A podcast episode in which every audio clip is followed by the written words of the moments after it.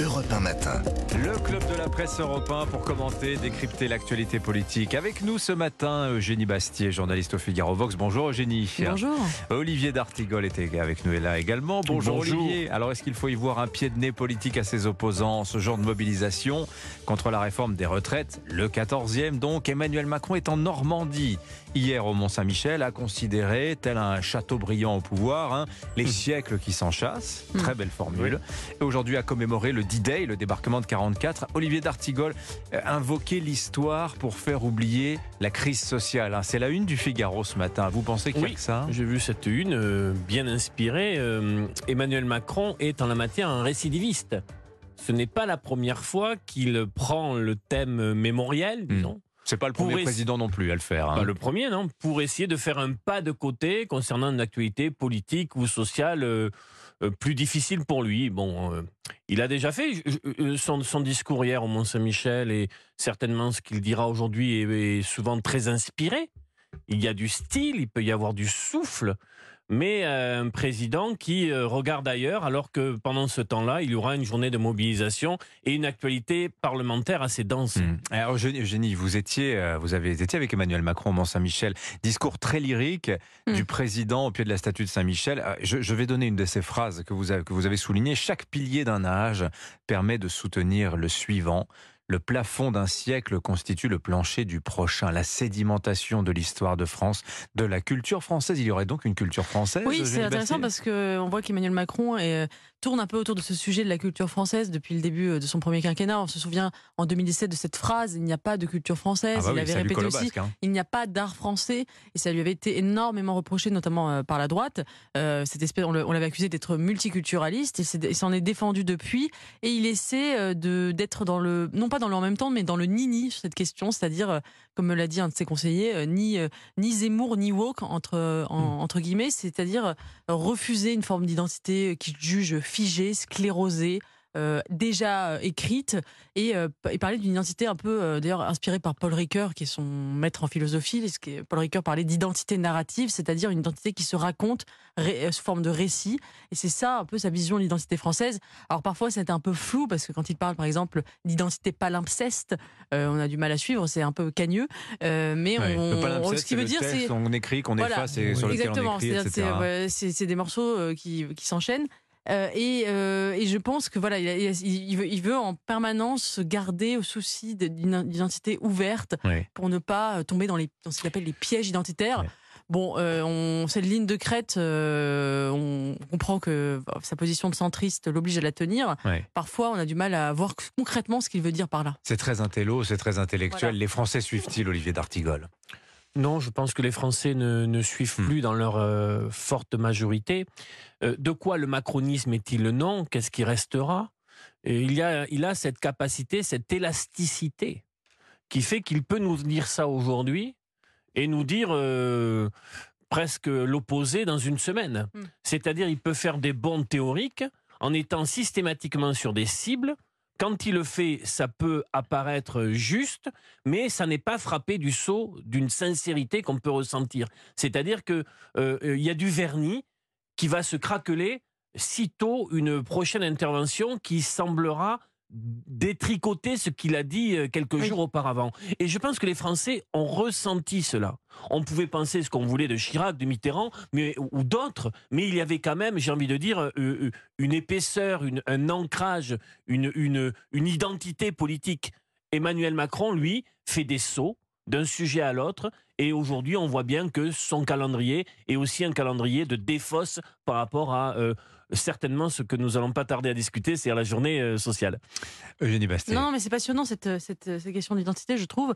Et le Mont Saint-Michel est assez emblématique de ça parce que c'est effectivement un, un- un lieu vieux de 1000 ans. Et Emmanuel Macron avait dit en 2017 euh, l'identité française n'est pas un monolithe. Mais le Mont Saint-Michel, c'est aussi un Oui, monolithe. Et je ne pense pas que les chevaliers normands qui l'ont défendu au XVe siècle à deux reprises contre l'envahisseur anglais l'ont fait au nom d'une identité palimpseste ou au nom de l'ouverture à l'autre. Ils Ouais. étaient justement la défi- et c'est- Ce que montre le Mont Saint-Michel aussi, c'est qu'on se définit aussi contre contre contre un ennemi, euh, que c'est ça aussi qui fonde la nation euh, et qu'il n'y a pas de nation sans, sans une forme de, de fermeture. Le, le Mont Saint-Michel est un est aussi une citadelle et je et et il y a cette espèce de toujours cette, cette inquiétude, cette volonté de ne jamais avoir une identité fermée euh, qui n'est pas en fait vraie au regard de l'histoire parce que il n'y a pas d'identité sans une forme de fermeture et ce qui ne veut pas dire que c'est mal. Toujours associer le fermé au mal et le bou- et le bien à l'ouverture, c'est quand même un réflexe typiquement libéral macro macronien dont pour le moment il n'arrive pas à se défaire parce Hmm. que c'est je pense d'ailleurs sa conviction profonde. Alors, il a célébré hier au Mont euh, l'esprit français de résilience et de résistance. Alors, cette formule,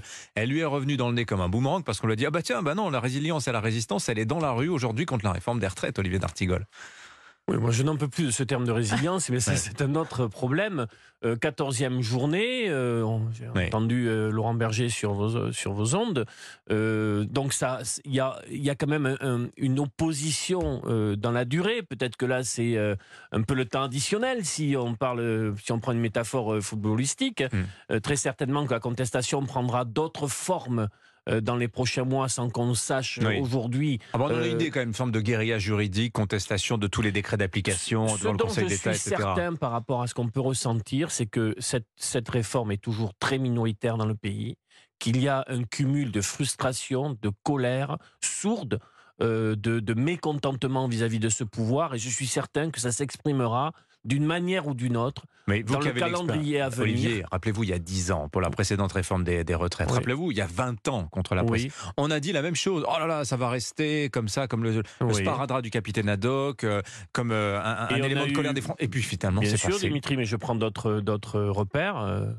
Euh, et il y a eu le non-référendum en 2005, il y a eu l'irruption des Gilets jaunes que personne n'a vu venir, et il y a eu euh, ce mouvement contre les retraites qui a montré euh, dans le pays un fort mécontentement, notamment sur la réalité, le sens, Mm. la valeur travail. Oui. Donc il y, a- il y a beaucoup de questions qui sont là dont on sent qu'elles sont euh, euh, très très dures, ressenties très douloureusement et qui Oui. ne sont pas traitées. Je crois que euh, si vraiment la Macronie pense pouvoir faire aujourd'hui passer à autre chose, dans la tête des gens, ils ne sont pas passés à autre chose, quand Mm. bien même ce sera acté à l'Assemblée. Eugénie Bastier. Moi, je pense que les Français sont résignés à cette réforme des retraites.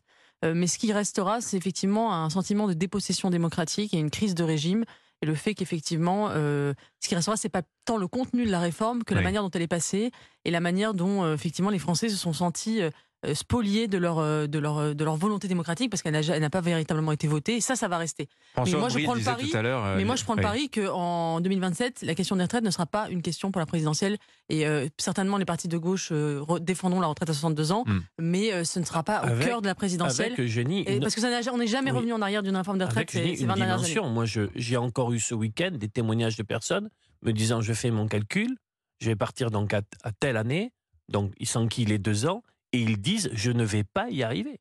C'est cette question de, de la fin des, des, des, des trajectoires au travail, des, emplois de, des seniors, du fait qu'il y a des fatigues physiques et psychiques euh, aujourd'hui dans le monde du travail, il y a des personnes qui, qui disent Mhm. déjà à 62 ans je ne me le voyais pas, mais là à 64 je n'y arriverai pas. Ah bah, J'ai plus les sondages en tête, mais c'est beaucoup, beaucoup de gens, hein, de l'ordre de Oui. 30 à 40 des, des, des actifs aujourd'hui. Aujourd'hui, Oui. un actif sur deux qui quitte, euh, qui, qui, qui liquide ses droits, comme on dit, qui part à la retraite, n'est déjà plus en activité. Un sur deux. Ah, mais ça, c'est un Non, problème qui est ça évidemment. vrai ça. Si, euh, je, on le vérifiera. Je demande de la Non, non, je je demande de la. VAR. Un, Nicolas, un vous- actif Olivier, sur deux qui liquide ses droits Oui. est en inactivité, ou alors au chômage, ou en invalidité, ou en cessation. Non, ça c'est un chiffre qui est mal, mal On le, interprété. on mais le- on- on- on Ouais, le vérifiera. J'ai plus l'info. Et bien alors pensez-vous l'un et l'autre, euh, peut-être avez-vous lu cet entretien d'Edouard Philippe avec l'Express, qui sur le mot de l'immigration, pour euh, comment dire, un membre éminent euh, de la Macronie euh, a des mots qui détonnent. Il parle de l'immigration du fait accompli. Euh, c'est au-delà de l'immigration subie. Il appelle à la renégociation de l'accord 68 avec euh, l'Algérie. Euh, refuser les postures ne veut pas dire refuser certaines ruptures quand elles sont nécessaires. Tiens, tiens, quand Édouard Philippe parle de rupture, il y a quand même un mot-clé, un signal qui est, qui est envoyé. Euh, Est-ce que vous pensez peut-être, euh, Eugénie Bastier, que c'est là aussi peut-être un des, des de la retraite, à savoir il faut commencer à traiter des sujets qui sont des préoccupations populaires Oui, tout à fait. Et ça montre bien cette, cette position d'Edouard Philippe, quand même, que les coordonnées politiques ont bougé sur la question de l'immigration.